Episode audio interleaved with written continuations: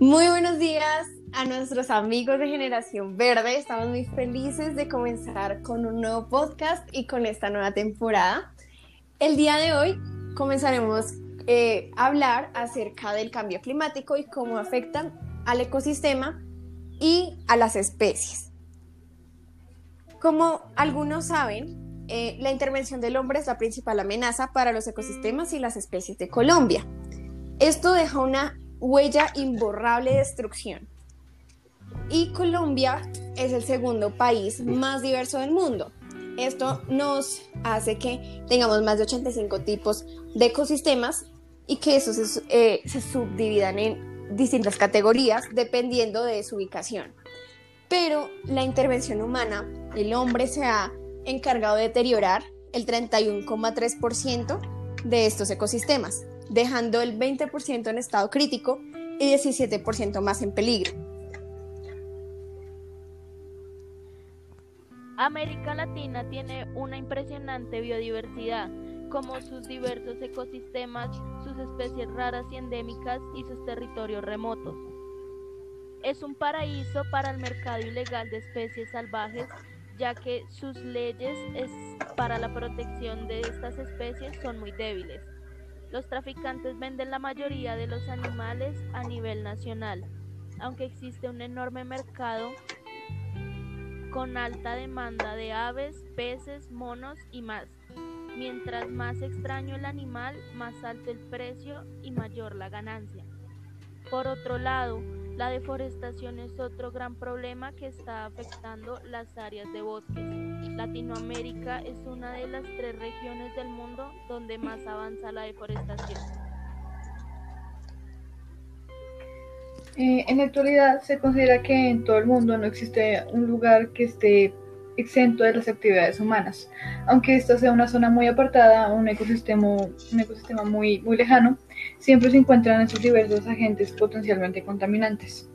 Eh, en ese sentido, el deterioro de la fragmentación han llevado a una problemática que cursa en la actualidad el ser humano y la humanidad, que es la pérdida de la, de la biodiversidad, ya que las relaciones que tiene entre el hombre y los recursos humanos pues son altamente contradictorias, ya que el hombre necesita de estos recursos para poder desarrollarse, destruyéndolos de una manera alarmante.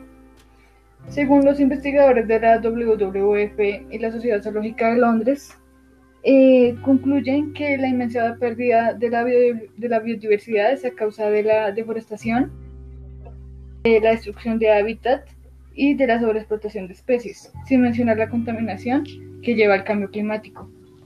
Eh, los más afectados son los animales salvajes que pierden sus territorios en las montañas en los bosques, en, los ríos o en los mares, eh, lo que afecta a un gran número de especies. Eh, por ejemplo, en el caso de las poblaciones terrestres y de agua dulce, el informe señala que la principal causa es la pérdida y la degradación de los hábitats, mientras que en el caso de los animales marinos, la amenaza más frecuente es la sobreexplotación. Según estos estudios, el 81% de los animales de agua dulce se han extinguido y pues son los más afectados. Luego eh, le siguen los animales terrestres, que se han extinguido el 38% de estos. Y por último, los animales marinos, que se ha perdido un 36%. Bueno, em, ven qué interesante eh, información y es demasiado, em, es demasiado importante saber esto pues para saber qué está pasando en nuestro país y cómo podemos ayudar desde, desde nuestro lugar. Sí, y ten en cuenta, quiero que en esta charla que se está teniendo tengan en cuenta que eh, en el mundo hay bastantes especies y muchas de ellas son muy comunes, otras son muy extrañas, pero las especies endémicas son aquellas que solo puedes encontrar en un sitio. En Colombia especies endémicas pueden ser la rana dorada o el mono tití. Y la importancia de ellas radica precisamente en que su representación está limitada al lugar en el que habitan y la función que cumplen allí. Es decir, que su desaparición significaría la pérdida de una parte singular de la biodiversidad de aquella nación. O sea, un, como una parte de la biodiversidad que no se va a poder recuperar porque era sitio. Por tanto, se conocen cuya distribución está limitada y no es posible hallarlas de la parte del mundo. Por lo tanto, el hecho de que desaparezcan de su sitio natural eh, tendría, significaría que para vivir en otro lado habría que transportarlas y eso afectaría a las especies que viven en el nuevo hogar. Por eso es que el estar presente en todos los espacios naturales que conocemos, como una cima montañosa, una isla, un país o lo que sea. Esto se aplica a especies, pero también puede aplicarse a subespecies, ya sean vegetales o bacterianas. Por eso es que si desaparecen, probablemente sean útiles, o sea, realmente serían útiles en la cadena alimenticia o en el ecosistema del lugar y muchas especies quedarían sin alimento. Bueno, también hay que incluir la idea de que no solo la biodiversidad abarca el tema de sus ecosistemas, sino también la cantidad de seres vivos que habitan en ellos. Y como también la intervención irresponsable y exagerada del hombre en la mayoría de las regiones de nuestro país ha dejado una huella profunda en el estado de la flora y la vegetación del país. Sí, por ejemplo, la ganadería es una de estas. Eh, la ganadería en Colombia ha sido catalogada como una, de las actividades de alto impacto sobre el medio ambiente y como uno de los principales factores que influyen en los procesos de deforestación. Por eso muchos eh, hábitats han sido destrozados por esta razón y varias de las especies tienen que desplazarse a otros lugares, los cuales no están adaptados para sobrevivir. Bueno, eh, para concluir, para cerrar este tema, eh, hay 10 acciones simples con las que podremos ayudar eh, y cuidar a la biodiversidad. Y una de ellas es que tenemos que reducir el uso de pesticidas y fertilizantes. Esto por la única razón que tiene malas repercusiones en, la, en las poblaciones de vida silvestre y además eh, al correr eh, como desechos por las tuberías de agua, eh, tienen efectos adversos en las plantas y en los animales que se encuentran pues cerca de, de estas tuberías. la segunda acción que se puede tomar es reducir las tres R's, reducir, reutilizar y reciclar, porque el daño a los diversos hábitats y la cantidad de energía necesaria será menor cuando se hacen estos tipos de reciclajes y demás para fabricar nuevas cosas y generar menos residuos porque estos llegan a los hábitats eh, más vulnerables. Eh, también la, una solución sería comprar productos que respeten el medio ambiente, o sea, que sean amigables con el medio ambiente, eh, como lo son productos de limpieza personales, que digan una etiqueta eh, con, las, con las palabras eco-friendly o algo parecido, podremos saber si es eh, amigable con el medio ambiente o si fue testeado eh, y utilizado en animales y en estos hábitats. reducir también la demanda de energía, porque cuando nosotros utilizamos demasiada energía, esta libera dióxido dióxido de carbono a la atmósfera y eso hace que altere el cambio climático. Entonces, esto también puede afectar a estos, a estos animales y a estos hábitats. Entonces, no sé si quieren hablar ustedes.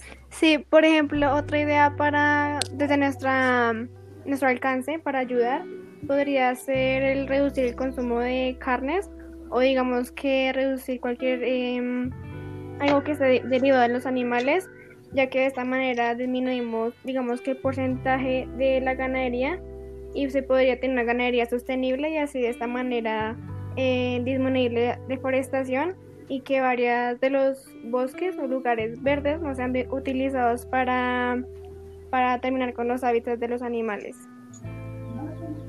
Bueno, eh, ¿alguien más quiere dar su opinión acerca de este tema?